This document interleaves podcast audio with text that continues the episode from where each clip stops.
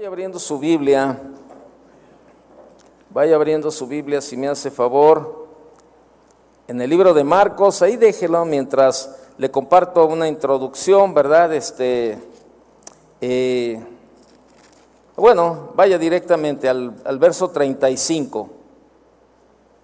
Marcos capítulo 4, verso 35. Dice, aquel día, dice, aquel día, cuando llegó la noche, les dijo, pasemos al otro lado. Y despidiendo a la multitud, le tomaron como estaba en, en la barca. y había también con él otras barcas. Pero se levantó una gran tempestad de viento y echaba eh, las olas en la barca, de tal manera que ya se anegaba. Y él estaba en la popa durmiendo sobre un cabezal y le despertaron y le dijeron, maestro, ¿no tienes cuidado que perecemos? ¿No tienes cuidado que perecemos? Y levantándose reprendió al viento y dijo al mar, calla, enmudece, y cesó el viento y se hizo grande bonanza. Y les dijo, ¿por qué, ¿por qué estáis así amedrentados? ¿Cómo no tenéis fe? Entonces temieron con gran temor y se decían el uno al otro, ¿quién es este que aún el viento y el mar le obedecen? Vemos ahí esta historia, ¿verdad? De, de, eh, eh, la tempestad, ¿verdad? Eh, en nuestro, ahí en unos versículos o en unos en ese mismo capítulo, ¿verdad? En los versículos anteriores podemos ver algunos temas, ¿verdad? Donde el Señor este, había estado enseñando principios fundamentales sobre el reino de Dios a, a, a sus discípulos por medio de parábolas. Ahora comienza una nueva sección ahí en este, en este pasaje que acabamos de leer, en la que se incluyen alguna serie de milagros, ¿verdad? Que tienen como finalidad mostrarnos algunos aspectos del poder del Señor. Y lo podemos ver ahí con este pasaje que vimos de la tempestad. Y si entramos al capítulo 5, vemos al endemoniado Gadareno, vemos a la hija de, la hija de Jairo y la mujer que tocó el manto de Jesús. Y vemos ahí algunos, algunos temas, ¿verdad? Acerca de eh, eh, de, milagros que nos muestran el poder del Señor. Vemos ahí en este capítulo, en este, en este pasaje que vimos, eh, Jesús calma la tempestad y se revela como el Señor de la creación, ¿verdad? Vemos ahí en Marcos 5 del 1 al 20, no lo busquen, nada más lo estoy introduciendo. vemos un encuentro con el endemoniado Gadareno, ¿sí? Pone en evidencia su poder sobre los más fieros ataques del enemigo, ¿verdad? Ahí, porque pues era un demoniado el que andaba por ahí. Y luego vemos en el capítulo 5, verso 25 en adelante, cómo Jesús sana a una mujer con flujo de sangre, demostrando así, demostrando de esta manera su poder sobre aquellas enfermedades arraigadas que resisten a todo remedio humano. Fíjense, eh, no, no es el tema, ¿verdad? Pero pero le, comparto, acuérdese que si leemos el pasaje de la mujer que, tocó el manto, ¿cuántos eran, cuántos años habían pasado, verdad? Y, y, había, todo lo que tenía se lo había gastado en médicos.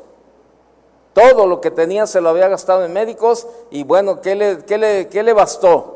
Tocar el manto. Pero, ¿cuál era, el, ¿cuál era el principio de ese milagro? ¿El haber tocado el manto o haber creído en él? haber creído en Él. Entonces, era lo que el Señor estaba tratando en, esta, en, este, en estos pasajes, ¿verdad? Y bueno, vemos las circunstancias. En los, en los incidentes anteriores hemos tenido ocasión de ver eh, los efectos que tenía la popularidad en el ministerio de Jesús. Constantemente, donde quiera que iba, se encontraba rodeado por las multitudes que acudían de todas las partes del país buscando ser curados de sus enfermedades. Mire, dele una vuelta ahí al capítulo 3, verso 7. Marcos 3, 7.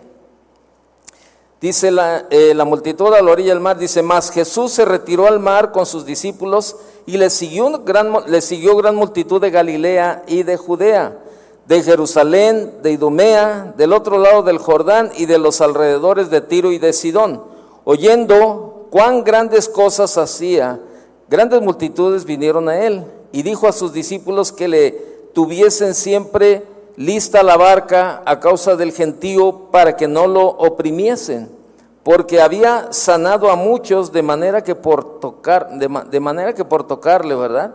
Cuantos tenían plagas caían sobre él. Y los espíritus inmundos, al verle, se postraban delante de él y daban voces diciendo, tú eres el Hijo de Dios. Mas él les reprendía mucho para que no le descubriesen. Fíjese, tal era la situación que no tenía ni tiempo para comer. Vea el verso 20 de ese mismo capítulo 3, dice, y se agolpó de nuevo la gente, de modo que ellos ni aún podían comer pan. A lo que hay que añadir, fíjese, o sea, vemos todo eso que Jesús estaba haciendo, sanando a los enfermos, orando por las necesidades. Eh, a eso hay que añadirle las largas sesiones, las largas sesiones de enseñanza, eh, junto con las explicaciones posteriores en la casa. Y no es de extrañar, por lo tanto, que Jesús estuviera realmente agotado. Imagínese, este, orando por las necesidades de la gente, eh, eh, sanando enfermos, este, endemoniados, este, eh, compartiendo de la palabra. Ha de haber sido bien tremendo, ¿no? me recuerdo un día, un día que, que, este, que yo llegué a la casa y llegué agotado y ese día pues había tenido como tres consejerías, ¿no? Y me dijo, y este, entonces me dijo mi esposa, ¿cómo te fue? Le dije, bien, este, tienes cara de cansado. Le digo, no tengo la cara, estoy cansado. Y entonces me dice, ay, ¿qué te va a cansar estar platicando con la gente? Le, dije, es que no solamente es el platicar. Le digo, porque tienes, tienes que ministrar a la gente, tienes, es más, tienes que estar oyendo la voz del Espíritu Santo y la voz de la gente, pues para ministrarle conforme a la palabra. O sea, la gente no, yo no, no, mi consejo humano o lo que yo pienso, lo que yo quiero, no les va a servir de nada. Yo tengo que buscar el consejo de parte de Dios y que sea la palabra adecuada en la administración a la persona, porque eso es lo que realmente va a cambiar la vida de, de, cada persona. Claro, cuando la persona se decide obedecer el consejo que, que, viene de la palabra. Y me dijo mi esposa, ay, pero si es solamente por estar platicando. Le dije, bueno, es cansado, te desgasta, porque es un trabajo espiritual. Le dijo, no es como cuando vas y te sientas al parque y estás platicando ahí de, cualquier cosa. No, aquí no, es un trabajo espiritual. Y, un domingo, ¿verdad? Un domingo eh, estábamos aquí los dos, terminó la primera reunión y cuando eh, termina la primera reunión salió una pareja que tenían algunos problemas, ¿verdad? Como pareja entonces estábamos ahí los dos platicando con ellos, ¿verdad? Ministrándoles, pues, pero en eso ya llegó la hora en que yo tenía que entrar a dar los avisos. Y entonces me dijo mi esposa, no, tú ve, yo me quedo aquí con ellos. Y entonces se quedó ella platicando con ellos, ¿verdad? Y ya yo me entretuve por acá, todo ese tipo de cosas. Y entonces este, ya al rato cuando salí, este, ya la veía ella que ya, pues ya, no, ya no sabía en cuál pie pararse, ¿verdad? Primeramente estaba en uno y en el otro. Total, eh, ya los despedimos, se fueron Llegamos a casa y se quedó yo creo que como día y medio dormida. Le digo, ¿qué tienes? Me dijo, me siento bien cansada. ¿De qué? Si nomás tú estuviste platicando con una pareja. Me dijo, pero es que hay algo, yo no sé por qué, pero siento que me desgasté. Le dije, ah, qué bueno que entiendes esa parte. El trabajo espiritual, créamelo, es un trabajo desgastante. Por eso cuando usted le comparte a alguien, o está orando con alguien, o, está evangelizando a alguien, pues es eso. Entonces imagínese, imagínese eh, a Jesús ahí orando por, orando por los enfermos, este, ministrando, tocando a la gente y todo ese tipo de cosas, ¿verdad? Y aún sin comer todavía. Y luego imagínese el tiempo, ¿verdad? De las largas sesiones de enseñanza junto con las explicaciones posteriores en la casa. Y no es de extrañar, por lo tanto, ¿verdad? No era de extrañarse que Jesús estuviera realmente agotado y rendido físicamente. Así que sus discípulos le tomaron como, que, como estaba, ¿verdad? Lo tomaron como estaba para ir al otro lado del lago, eh, del lago del mar de Galilea con la finalidad de descansar del bullicio de las multitudes. Y bueno, este, Jesús les dijo, pasemos al otro lado, ¿verdad? Y aunque seguramente, seguramente fueron los discípulos los que se encargaron de despedir a la multitud, fue el Señor mismo quien dio la orden de pasar al otro lado. Y este detalle se eh, reviste de mucha importancia en vista de lo que más tarde ocurrió. ¿sí? Debemos darnos cuenta que los discípulos se encontraban plenamente inmersos dentro de la voluntad de Dios. Acababan de terminar una serie de estudios sobre el reino de Dios con el mismo con el mismo eh, Señor, ¿verdad? El, mismo Jesús como maestro, y ahora se disponían a ir a la costa oriental del mar de Galilea siguiendo sus indicaciones. Y fue en, este, eh, fue en este contexto de obediencia a Jesús cuando tuvo lugar la tempestad. Yo le pregunto, ¿usted cree, usted cree que Jesús sabía que se iba a levantar una tempestad? ¿Sí o no? Claro, es el mejor meteorólogo que puede existir. Él sabía, pero bueno, no pierda de visto, él sabía que se podía levantar esa tempestad o que se iba a levantar. Entonces tenemos aquí una lección muy importante que debemos de aprender. El hecho de estar andando fielmente en los caminos del Señor, fíjese bien, ¿eh? lo que le estoy comentando. Aquí hay una lección bien importante. Los discípulos habían estado con Jesús, le estaban ayudando, mientras él evangelizaba, él oraba y todo, y los discípulos, los discípulos ayudando. Llega el momento en que, bueno, este Jesús les dice, pasemos al otro lado, ¿verdad? Y ellos en la, eh, todavía involucrados en la obra, pues ayudando, ¿verdad? Ahí despidiendo a la gente y, y separando a Jesús para pasar al otro lado. El hecho, el hecho de estar andando fielmente, fielmente en los caminos del Señor, no nos librará de atravesar por las tormentas y tempestades de la vida. ¿Está de acuerdo? Entonces no se queje cuando vengan las situaciones difíciles a su, vida, diga, ay, pero ¿por qué a mí? ¿Y, ¿Y, esto por qué me está pasando a mí si yo voy a la iglesia y yo ofrendo y yo canto y yo levanto mis manos? No estamos, no estamos este, exentos este, de pasar este tipo de circunstancias. Y le digo, andando fielmente en los caminos del Señor, no nos librará de atravesar por las tormentas y tempestades de la vida. El Señor no promete continuos tiempos de bonanza a los suyos, para nada. ¿Se acuerdan en Juan capítulo 16, cuando dice, en el mundo tendréis que... En el mundo tendréis aflicciones. Pero ¿qué dice? ¿No qué? No teman. ¿Dice o no dice? No, se me hace que no se lo sabe. Vaya conmigo a Juan capítulo 16, porque le estoy ahí como, le estoy soplando y ni así me contesta. Juan 16, vaya conmigo a Juan 16, ahorita regresamos a Marcos. Juan 16, 33. Estas cosas os he hablado para que en mí tengáis que paz. ¿Cuántos necesitan paz? ¿Usted necesita paz o no? ¿Cómo está el mundo? Ahorita, hace rato estaba ahí en mi oficina y estaba borrando correos de esos spam que llegan, ¿verdad? Le llegan un montón y estaba borrando y borrando. Entonces llegaron de esos de los eh, X, que antes era el Twitter, y entonces este, estaba ahí y venía una foto, venía una foto este, de, de, unos, de esos, de esos este, grupos de los eh, caballeros templarios, ¿verdad? Que el grupo de Nos en Contra les había cortado la cabeza y están los dos ahí en la foto. Uno de ellos está completo todavía, pero el otro está separado ya la cabeza del cuerpo y se ve ahí en la, en la fotografía. Y, híjole, qué tremendo, ¿no? O sea, así, de, con la mano en la cintura, ¿no? O sea, y ves las noticias y ves todo lo que hay y, las carreteras como están. Teníamos, teníamos planeado un viaje, ¿verdad? Este, ahora que tuvimos el evento de pastores, teníamos planeado un viaje para ir. Ellos querían conocer Guanajuato, pastores de Estados Unidos, conocer esta zona de Guanajuato, San Miguel de Allende, pues de, les habían hablado muchas cosas bonitas, ¿verdad? Pero sin embargo, este, pues yo lo primero que hice fue ponerme en contacto con el pastor Álvaro Camarena y le dije, oye, y me dijo, mira, sí hay zonas donde las cosas están difíciles, y es, y este, pero bueno, que ahora sí que Dios los guíe, pero sí está difícil. Y yo traía una carga y yo dije, no, ¿cómo?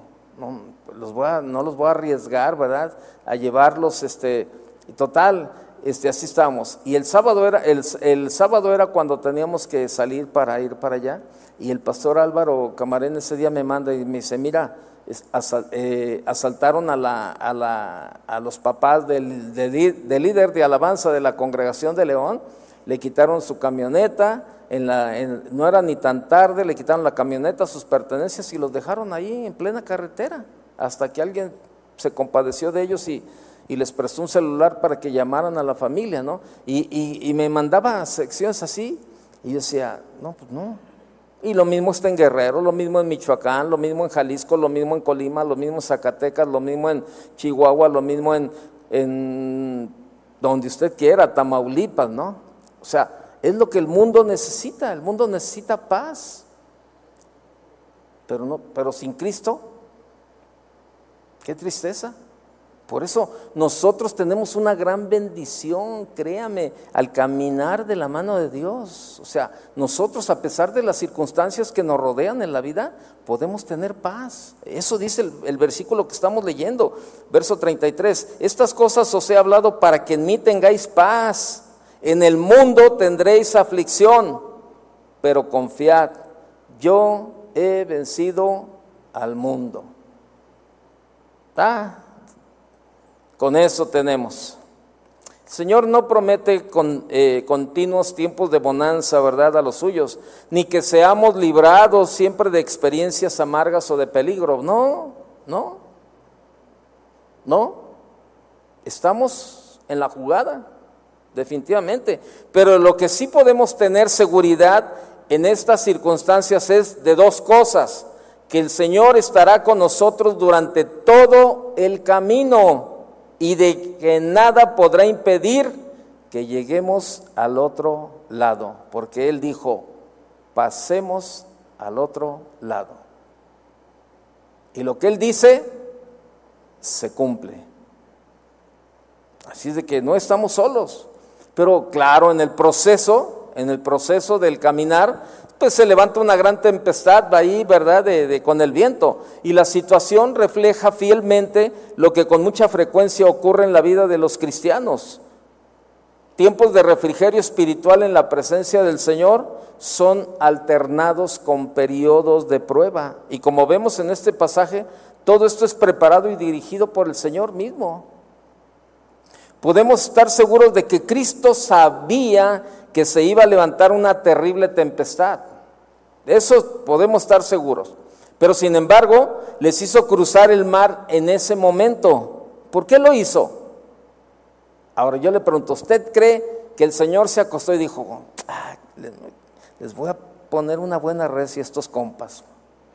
A ver, para que se les quite ahí, ahora los voy a meter y, este, y, hasta se acostó así con una sonrisita, ¿verdad? Así como diciendo, voy a dormir un ratito para que estos cuates comiencen a temblar ahí. O sea, pues no, no era el plan, no era el propósito. El propósito era que el Señor los quería llevar a otro nivel.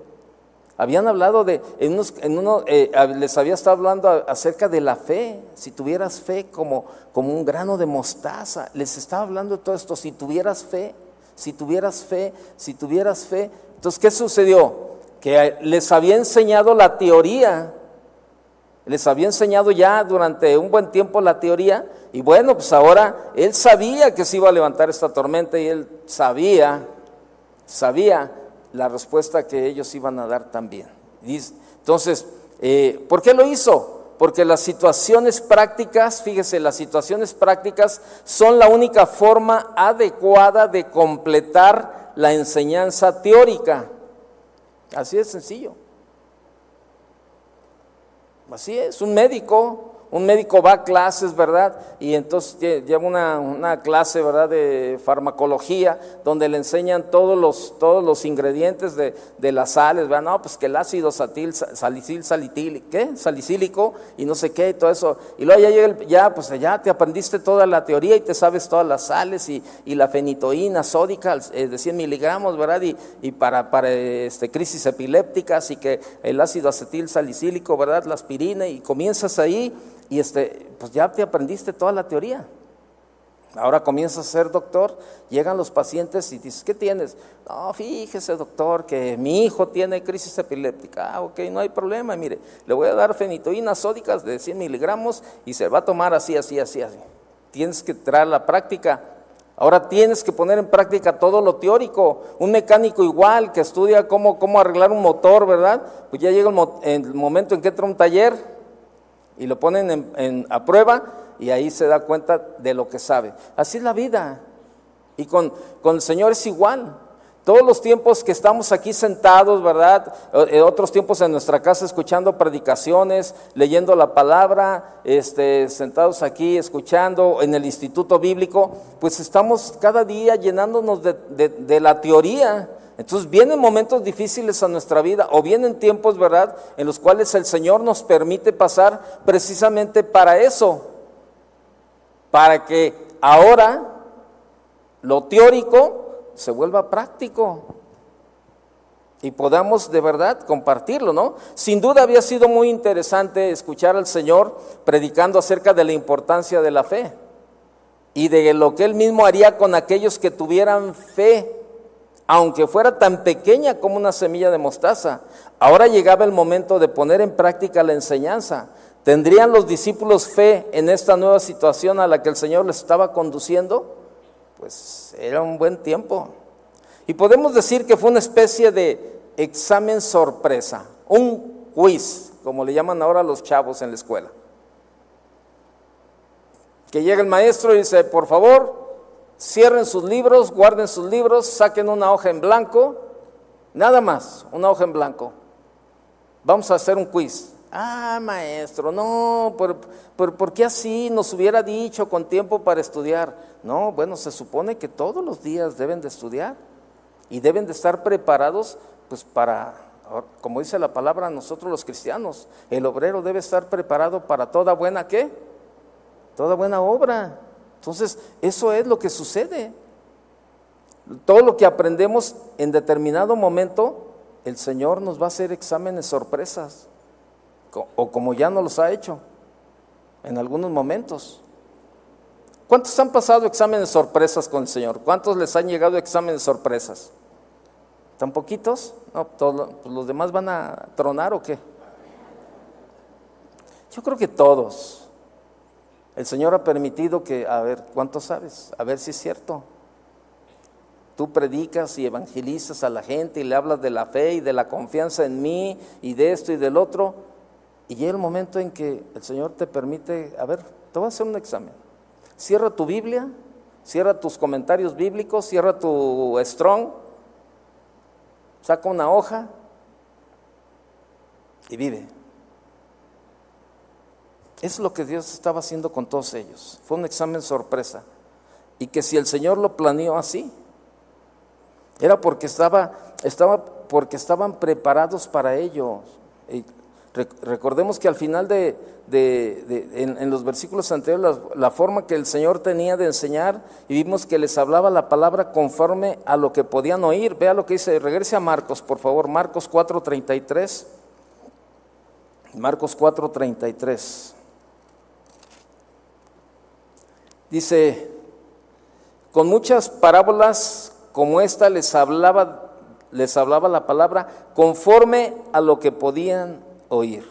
O sea, o sea el Señor no, no, no les puso cosas este, difíciles. Ahora el martes estábamos platicando ahí, teníamos una junta, ¿verdad? Y estaba, estaba el pastor, eh, estaba el pastor Chava, estaba el pastor Chuy y el pastor Memo López de Seattle, el pastor Armando Monsiváis de Jacksboro y el pastor Fleming Tejada. Y este, eh, estábamos ahí eh, con el pastor Chuy en la junta, ¿verdad? El martes platicando y todo eso, ¿no?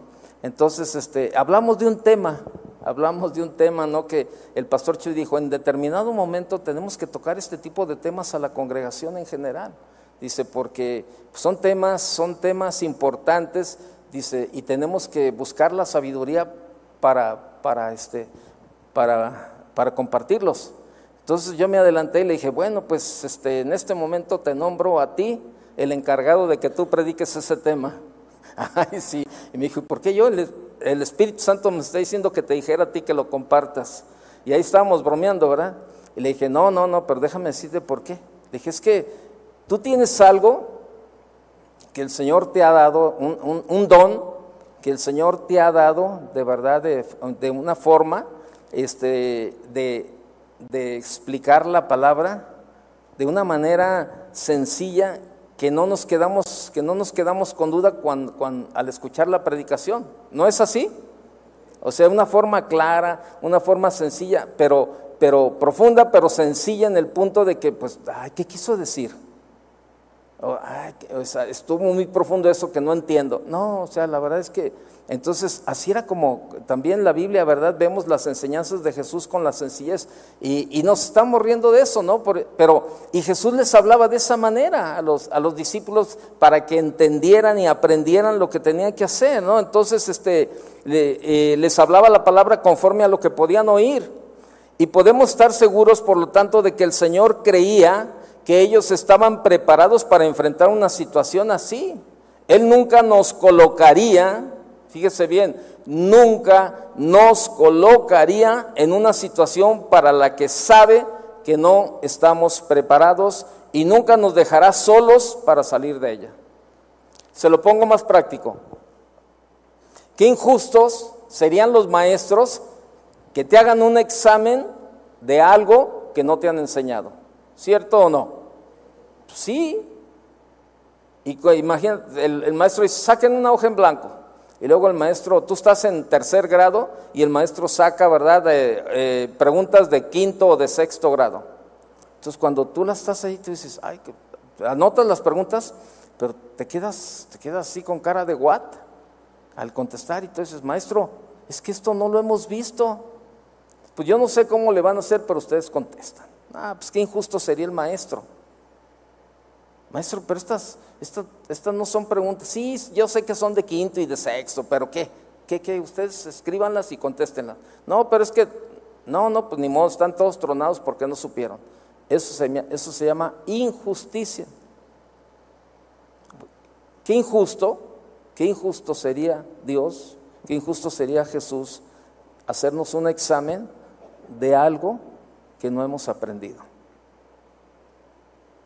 1 Corintios 10, 13. Póngale una marca ahí en Marcos, por favor. 1 Corintios capítulo 10, verso 13. No, fíjese bien, no os ha sobrevenido ninguna tentación o prueba, ¿verdad? En, en otra, en otra visión Dice, ustedes no han sufrido ninguna tentación, ¿verdad? Ok.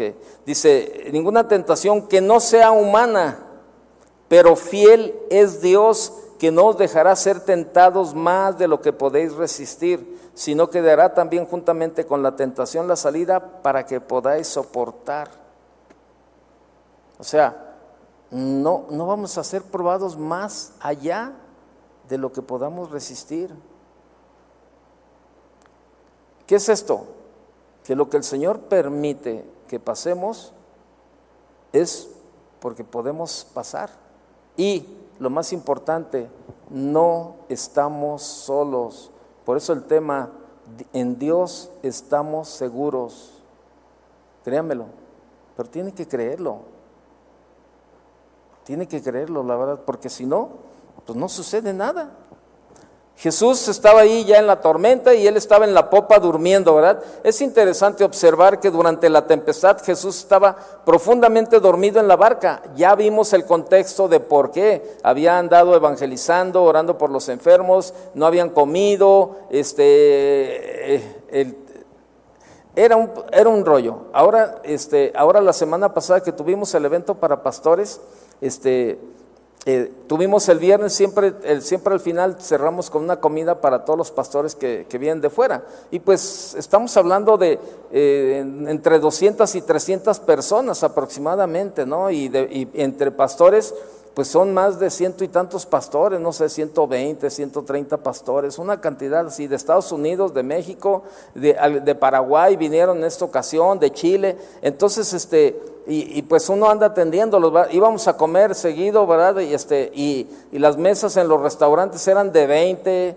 de 24 gentes, de 16 gentes, de, así de, mesas de, eso y atender a todos, ¿verdad? Y luego comíamos con ellos y en la noche decían, no, pues vamos a los tacos y también eran, eran muchos, ¿no? Entonces llegó el momento en que alguien me preguntó, me dijo, ¿estás cansado?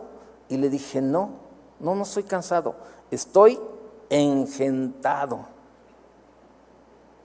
Y me dijo, alguien me dijo, pues eso es peor, porque cuando, tú te cuando uno está engentado se siente uno abrumado. ¿Me explico? ¿Se ha engentado? Así como cuando va usted y que dice, ay, no, híjole, me tocó ir a, no sé, a pagar el predial, ¿verdad? Y que está ahí llena la tesorería o va a algún lugar y está, y dice, híjole, no sé, me engenté. Bueno, vemos todo el contexto de, lo que Jesús había pasado con todo esto. Entonces, vemos ahí, ¿verdad?, que, estaba profundamente dormido en, la barca y, de este detalle podemos aprender varias cosas. Lo primero que se aprecia es la humanidad de Jesús. Después de los grandes esfuerzos de esos días, estaba cansado, agotado, necesitado de descanso y sueño. Así que ni el rugir de los vientos, ni el embate de las olas, ni el girar y descender de la barca. ¿Se ha subido a las barquitas cuando se levanta el oleaje? No, no, no, no. Sale hasta lo que se comió la semana anterior. Ese día los peces se dan un festín pero tremendamente, ¿no? Ahí está usted ahí, no, no, no, no, no, aventando verde, amarillo, rojo, ¿verdad? Este, ahí se, no, se sabe quién es vegetariano, quién es carnívoro, ahí empieza a salir todo ahí, ¿verdad? Y este, pero ni eso, fíjese, ni el embate de las olas, ni el girar y descender de la barca que rápidamente se anegaba, fueron capaces de despertarle. Él seguía dormido. También debemos aprender de su confianza en el Padre Celestial. Su sueño tranquilo en medio del mar agitado nos da a entender su plena confianza en Dios, el Padre. Seguro que nunca puede fallar. Nos recuerda también el sueño profundo, ¿verdad? Ahí que debemos de tener cuando descansamos en Él. El Salmo capítulo 4, verso 8 dice, en paz me acostaré y asimismo dormiré, porque solo tú, Señor, me haces vivir confiado. Salmo 4.8. En paz me acostaré y asimismo dormiré, porque solo tú, Señor, me haces vivir confiado. A lo mejor tú eres de los que no pueden dormir, estás en la noche dándote vueltas y vueltas y, y, con la preocupación de, ay, es que esto y necesito y esto y aquello y ya, ya viene, faltan tres meses para, que, para el pago y esto, lo otro, y estás dándole vueltas y vueltas y vueltas y ni seguridad tienes si vas a amanecer el día, al día siguiente y tú ya estás preocupado por lo que viene en tres meses. Por eso la palabra es bien clara, en paz me acuesto y así me duermo, porque solo tú Señor me puedes cuidar, nada más. Y pues ahí estaban los, los discípulos que habían, estaban llenos de teoría. Y a la hora de la práctica, ahí viene, y le empiezan ahí a gritar, maestro, ¿no tienes cuidado que perecemos? Cuando la tormenta se desencadenó con toda, la, con toda su furia, aquellos hombres llegaron a angustiarse, se sentían como juguetes de la tempestad y en serio peligro de morir ahogados. Recordemos que al menos cuatro de los apóstoles que iban en esa barca eran pescadores que conocían desde su juventud el mar de Galilea y sus tormentas. Y esto nos enseña varias cosas. El Señor puso a prueba su fe en el ámbito de su vida cotidiana. O sea, eran pescadores y conocían el mar y conocían las tormentas, pero sin embargo el Señor permite que fueran probados en su vida cotidiana. Por eso dentro de la vida cotidiana a veces somos probados. Sea, el Señor permite que seamos probados en la escasez, que se te acaba el dinero y, en lugar de, de, verdad de decirle, Señor, gracias porque hay un propósito. Ahora, de verdad, este, ahora que tuvimos, tuvimos el evento de pastores, ¿sabe? Este, pastores que venían de fuera de Estados Unidos se la pasaron en, en el hotel, encerrados, porque llegaron contagiados y aquí les prendió el virus y pues empezaron a sentir mal. Y, y, varios, varios pastores, varios pastores estaban así, incluso de ellos eh, como matrimonio. Y luego se enfermaba uno y el otro, pero encerrados, encerrados en el, en el hotel, ¿verdad? Este, mi esposa se puso a hacerles jugos ahí, ¿verdad? De, de, frutas y esos jugos que con jengibre y eso, pues para llevarles y, y tratar de atenderles lo, lo, que, de la forma que se podía, ¿no? Y estarles llevando el pastor Chava, otros, otros hermanos, ¿verdad? Estuvimos llevándoles medicinas al hotel y les llevamos al doctor al hotel para que lo revisaran y, y no, pues este, que, que, les inyecten esto. Antes de irse los pastores, ¿verdad? De, de Florida, este, fui a llevarle una medicina para la tos y me dijo, oye, yo no me voy a llevar todo esto. Me dio una bolsa, de verdad, esas bolsas así de Soriana, de esas rojas, este, llena de medicina que le habían estado recetando a los doctores. Y dijo, mira, no me la voy a llevar, no me la voy a llevar porque no me la voy a tomar. La verdad, es un montón de medicina, ya me siento bien. Y este, pero se llenaron de medicina, ¿no? Entonces yo hablaba y, yo eh, hoy hablaba con ellos y les decía, solo Dios sabe, solo Dios sabe cuál es el propósito. ¿En dónde fueron probados? En su vida cotidiana. En su vida cotidiana. Ahí es donde somos probados, en la vida cotidiana.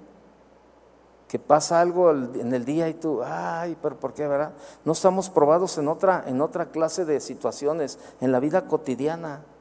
Las tribulaciones y pruebas de la vida nos muestran inutilidad e incapacidad aún en aquello que pensamos que dominamos bien. Sí, a veces tú te sientes, no, yo no, yo tengo problema en esa área, no, yo, no, yo, yo ahí eh, fácil, no, este, yo no tengo ningún problema, fácil, me, me echo ese trompo a uña, no, sin ningún problema, ¿verdad? No, yo no. Bueno, yo creo que si le hubieran preguntado a los pescadores, ¿verdad? Oye, ¿Qué, harías, ¿Qué haces cuando se levanta una tormenta así, así, así? ¿Te da miedo? ¿Cómo crees? Pues si aquí vivo todos los días en el mar y, y se levanta y todo eso. Entonces, ¿qué sucedió? ¿Qué sucedió? Llegó la tormenta y se, se asustaron. ¿Por qué? Porque el Señor permitió que fueran probados. Pero no fueron probados más allá de lo que podían resistir. El Señor sabía la respuesta que ellos iban a dar. Y ahí estaba. Entonces por eso le digo, las tribulaciones y pruebas de la vida nos muestran lo inútil y lo incapaz aún en aquellas cosas que se supone que dominamos bien. Finalmente estas situaciones nos quitan todo el orgullo, todo el orgullo, la autosuficiencia y sirven para traernos a traernos al trono de la gracia. Se sirven para decirle, Señor, perdóname, Señor. Perdón, reconozco, Señor, mi incapacidad para resolver este problema, Señor. Reconozco, Señor, que necesito meterme más a buscarte, Señor. Perdóname, Señor. Y se quita de tu vida la autosuficiencia y el orgullo, ¿verdad? Cuando el Señor aprieta el cinturón, ¿verdad? Que de un de repente, este, yo recuerdo en una ocasión, de verdad, este, pues imagínese uno trabajando y ganando bien y todo eso, y luego el Señor te permite que se te quite esa seguridad, entonces, este, y, y pues yo le estaba batallando, ¿verdad? Y sabe, y, pues no, pues yo acostumbrado a, compartir, ¿verdad? Con, con, la gente alrededor, ¿verdad? Este, mi esposa, ay, oye, fíjate que necesita, ah, no, pues hay que ayudarle, ¿no? Ah, no, sí. Entonces el Señor le da vuelta a la tortilla, me quedo sin el trabajo y empiezan a llegar algunas de, la familia, ¿verdad? A los cuales habíamos ayudado y que sabían que estábamos, que estaba sin trabajo y este, y comienza, comienzan a llegar a, tocar, ¿verdad? Y yo me asomaba por la ventana y yo le decía a mi esposa, órale, sal tú, son tu, es tu familia que vienen a traerte despensa y todo eso. Me dijo, no, sal tú también para que les agradezcas. ¿Y sabe qué? Yo decía que me daba vergüenza, pero no era vergüenza, era el orgullo, era la soberbia era la soberbia y el orgullo. Y sabe, todas estas cosas el Señor nos permite que pasemos circunstancias en la vida para ponernos de verdad este, como debe de ser. ¿Y sabe por qué? Porque no entendemos de la mejor manera, la verdad. Y el Señor tiene que apretar de tal forma, de tal forma tiene que apretar para que nos demos cuenta que hay áreas en nuestra vida donde necesitamos ser y donde el Señor sabe que necesitamos un examen sorpresa. Y, a veces te sientes, ¿verdad? Te sientes que todo se te da. No, a mí no, a mí esto, ah, yo no tengo problema con esta área. ¿De verdad?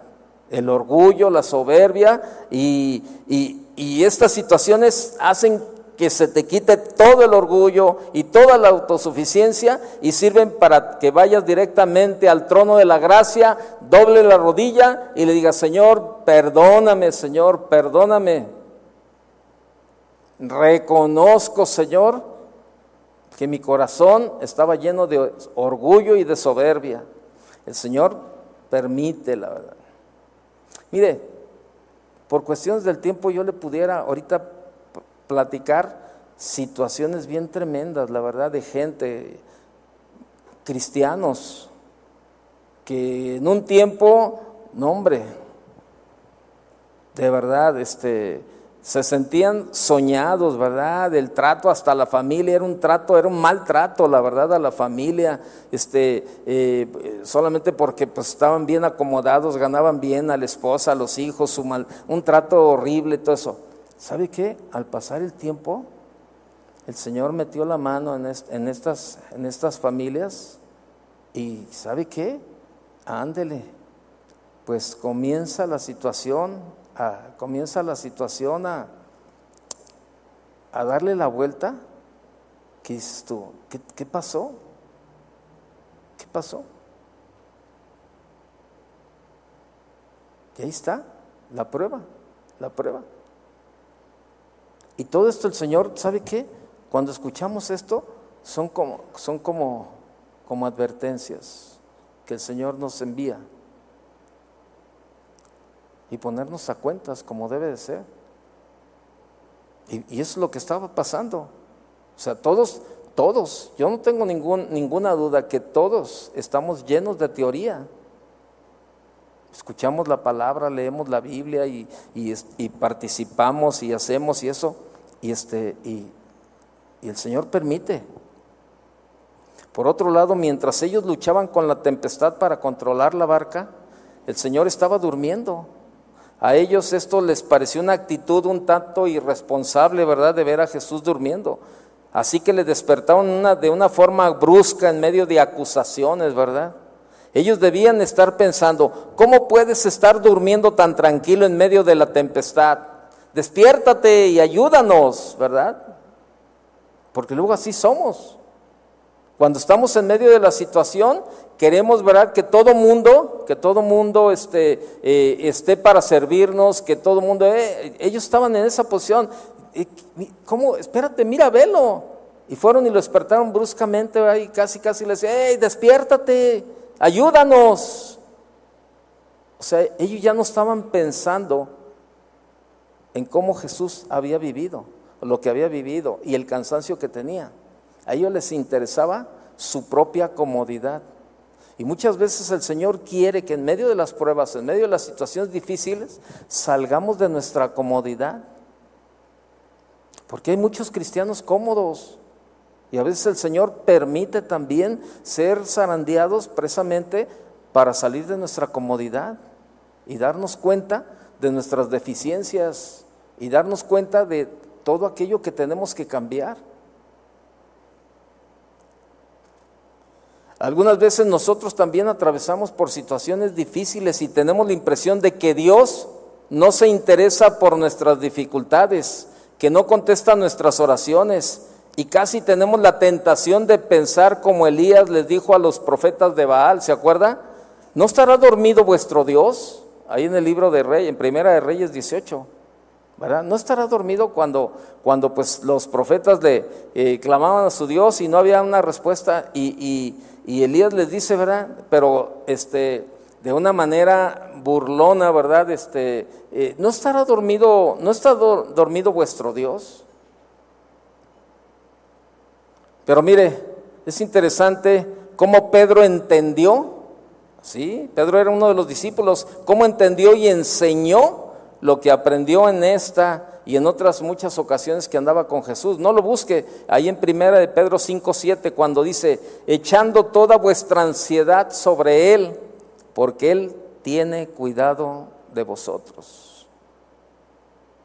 Total, Jesús se levanta, ¿verdad? Lo despiertan los gritos ahí temerosos y les dice, ¿por qué estáis, ¿por qué estáis así amedrentados? ¿Cómo no tenéis fe? Parece un poco extraño una pregunta así a unos hombres que estaban en peligro de perder sus propias vidas, ¿no? ¿Cómo no iban a estar atemorizados, verdad? Por supuesto, el temor de los discípulos era natural e instintivo, pero ¿dónde estaba su fe? ¿Dónde estaba su fe? El Señor puso el dedo en la llaga con su pregunta, ¿cómo no tenéis fe? El mayor peligro no era el viento o las olas, sino la evidente incredulidad de los discípulos. Y así el Señor indicó algo que ocurre con mucha frecuencia.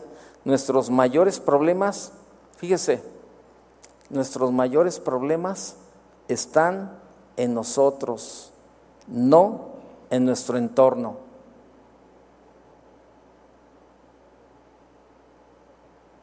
Así estaba.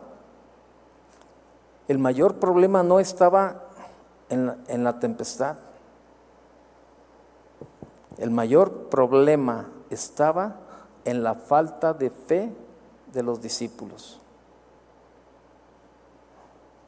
Y le repito, nuestros mayores problemas están en nosotros, no en nuestro entorno.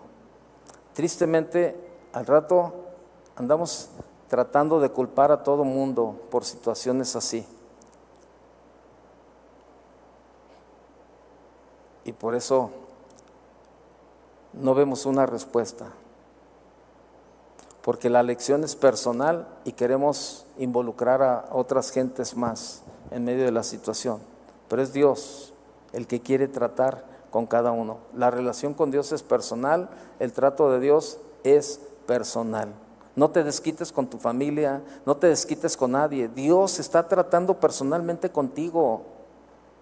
El problema no es tu entorno, el problema no es el dinero, el problema no es que no te sale una cosa, el problema no es la, el problema no es la enfermedad, el problema no es la carencia que tienes, el problema está dentro de ti, tu falta de fe y de confianza en Dios.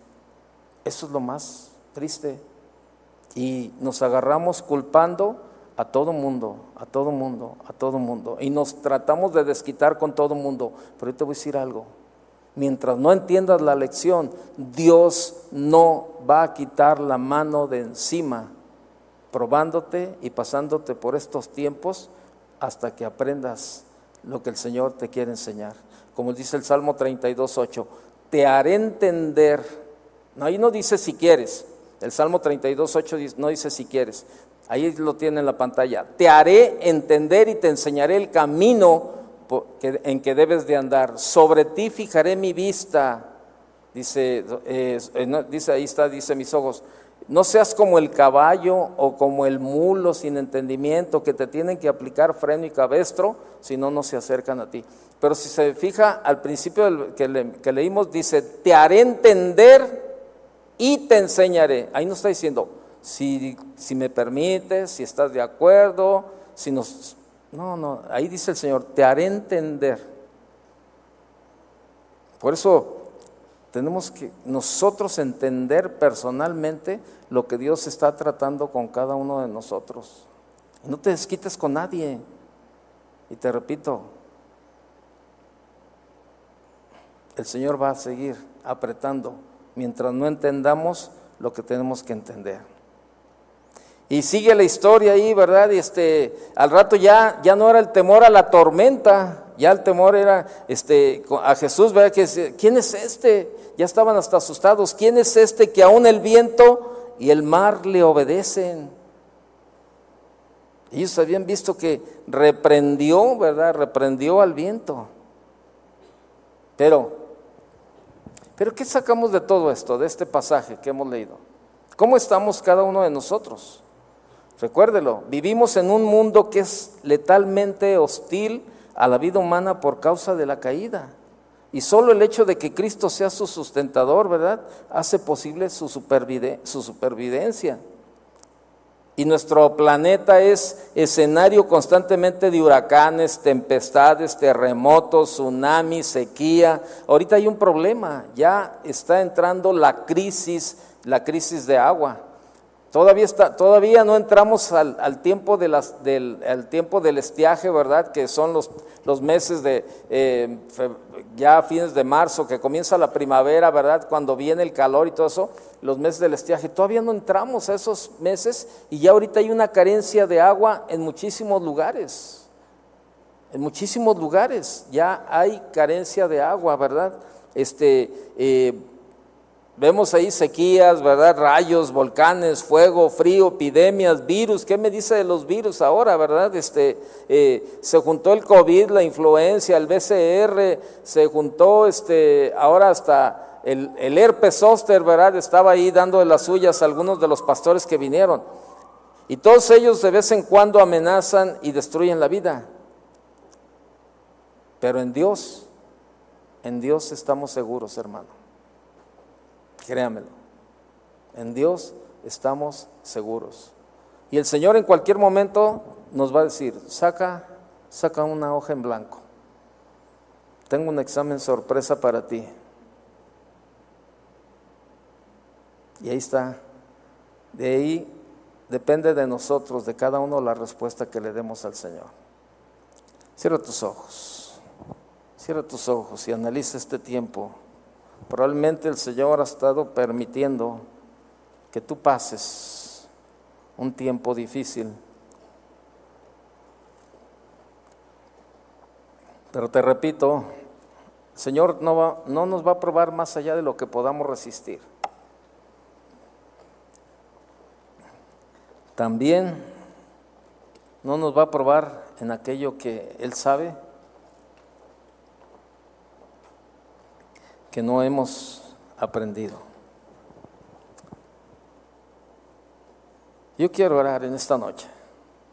Probablemente tú estás pasando por un tiempo difícil, un tiempo de prueba, y, y a lo mejor no has, no le has dado la respuesta a Dios como Él espera.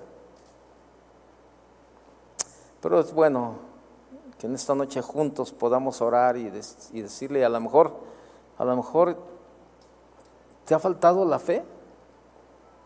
¿Te ha faltado la fe para creer? Para creerle a Dios. Y probablemente has renegado de esta situación. Pero hoy el Señor, hoy el Señor con los brazos abiertos, ¿verdad? Así nos quiere,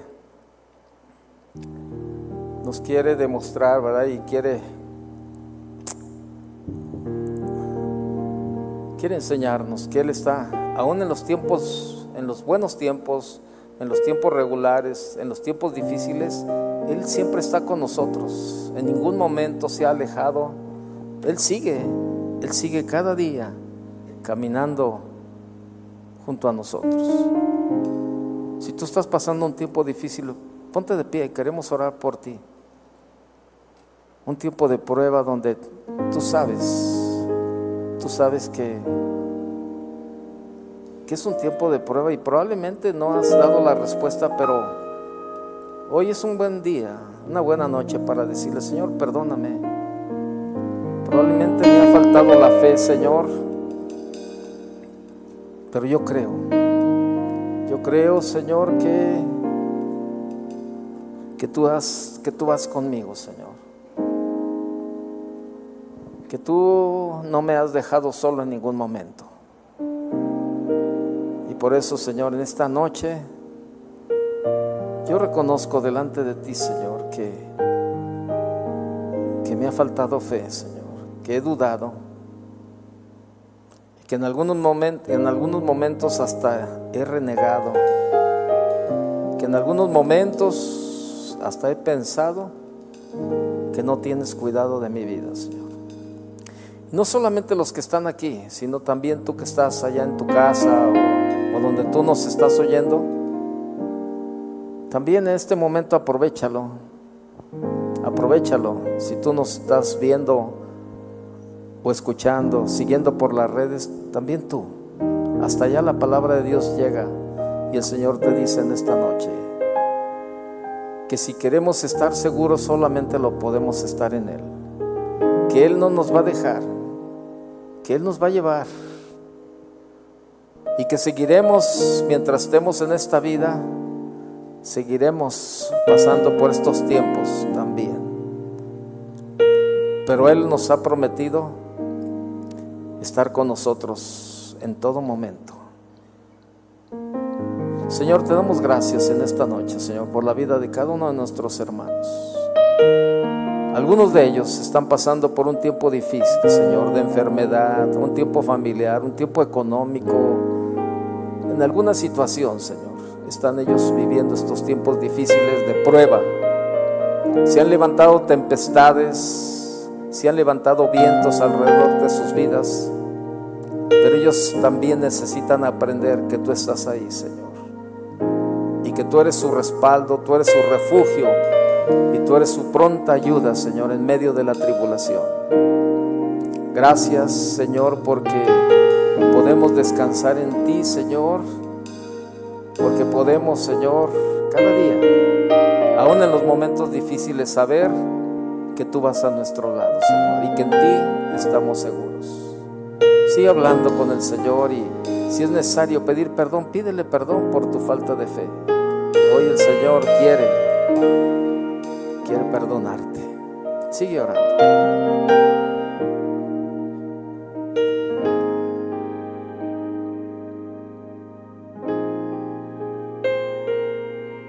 Escuchaste mi clamor,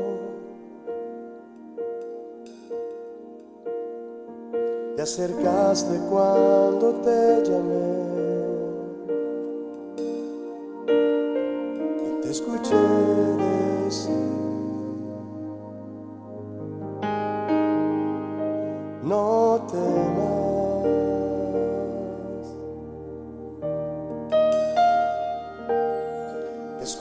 Escuchaste mi clamor, te acercaste cuando te llamé.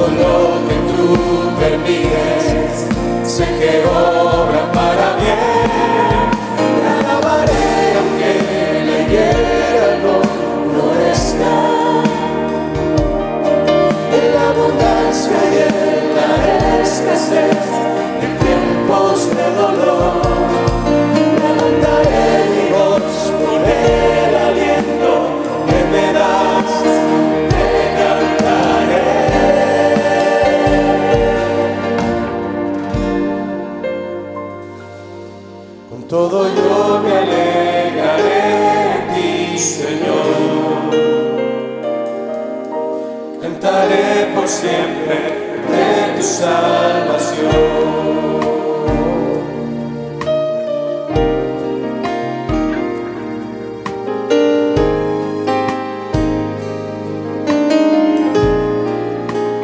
Dile aquí otra vez, escuchaste mi clamor. Te acercaste cuando te llamé. Escuché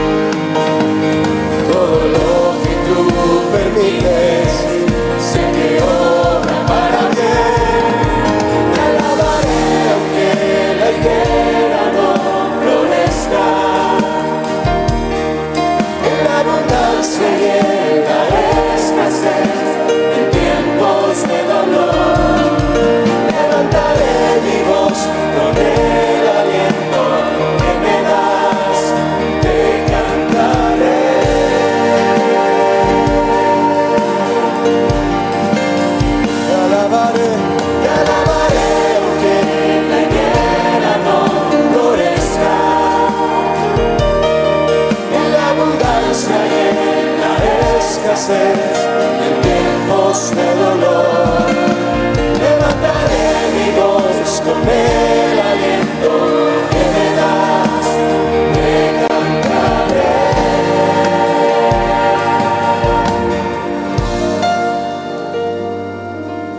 Todo yo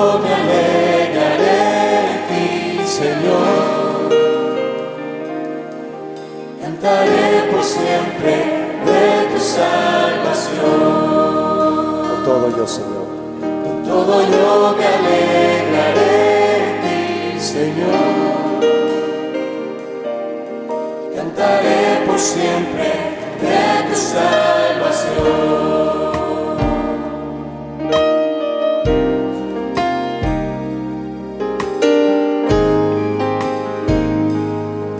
Gracias, Señor.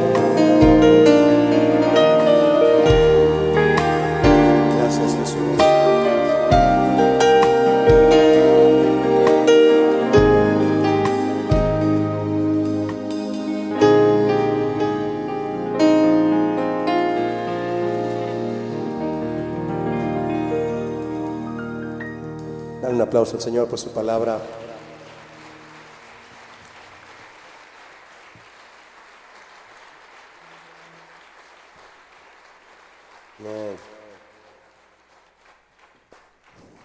Muchas cosas nos da el Señor cuando nos predican la palabra, ¿verdad? Paz, fortaleza, seguridad, así se llamó la palabra, ¿verdad? Seguros en Dios. ¿Cómo se sienten seguros en Dios? Cuando nos hablan la palabra de Dios hay más seguridad cada vez. Saludos al que está a tu lado, vamos a despedirnos, no sin antes cantar una alabanza al Señor, lo que Él ha hecho en nuestras vidas. Salúdalo y dile, el Señor es bueno, estamos seguros en Él. Amén. Dale otro aplauso a Él y vamos a cantar, les invitamos. Amén.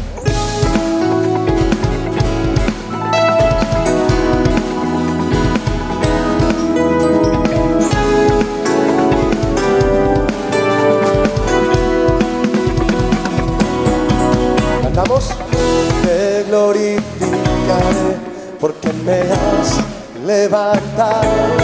Te exaltaré, Señor, porque tú me libraste. Eres mi Dios, a ti clamé y me sanaste, me diste vida. Oh Rey, tu grandeza alabaré. Dilo otra vez. Te glorificaré porque me has levantado. Exaltaré, Señor, porque tú me libraste. Eres mi Dios y a clamé y me sanaste, me diste vida. Oh Rey, tu grandeza momento será tu ira, mas tu favor durará para siempre. Por la noche durará el llanto, el amanecer, la alegría vendrá.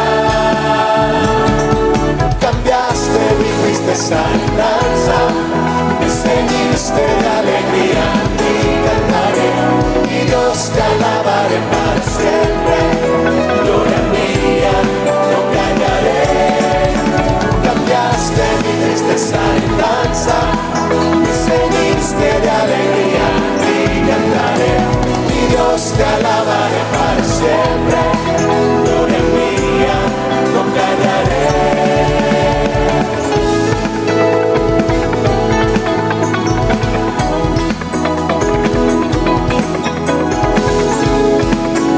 Cántalo de nuevo. Te glorificaré, Señor. Te glorificaré porque me has levantado. Te exaltaré, Señor, porque tú me libraste. Eres mi Dios, a ti clamé y me sanaste, me diste vida.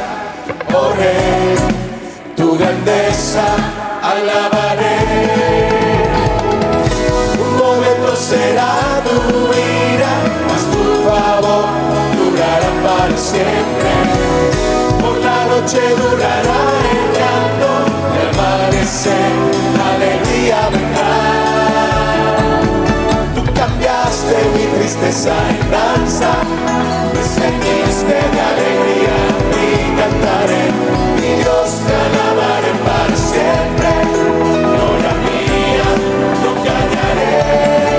Tú cambiaste mi tristeza en danza, me ceñiste de alegría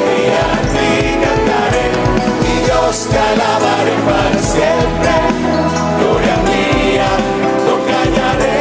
Con voces. Tú cambiaste mi tristeza en danza, me ceñiste de alegría y cantaré, mi Dios te alabaré para siempre, gloria mía, no callaré. Tú cambiaste mi tristeza, tú cambiaste mi tristeza en danza, de alegría, te cantaré, mi Dios te alabaré para siempre, gloria mía, no callaré lo dio, cambiaste, dices esa enganza, ceniste de alegría, ni cantaré, y Dios te alabaré para siempre, gloria mía, no callaré.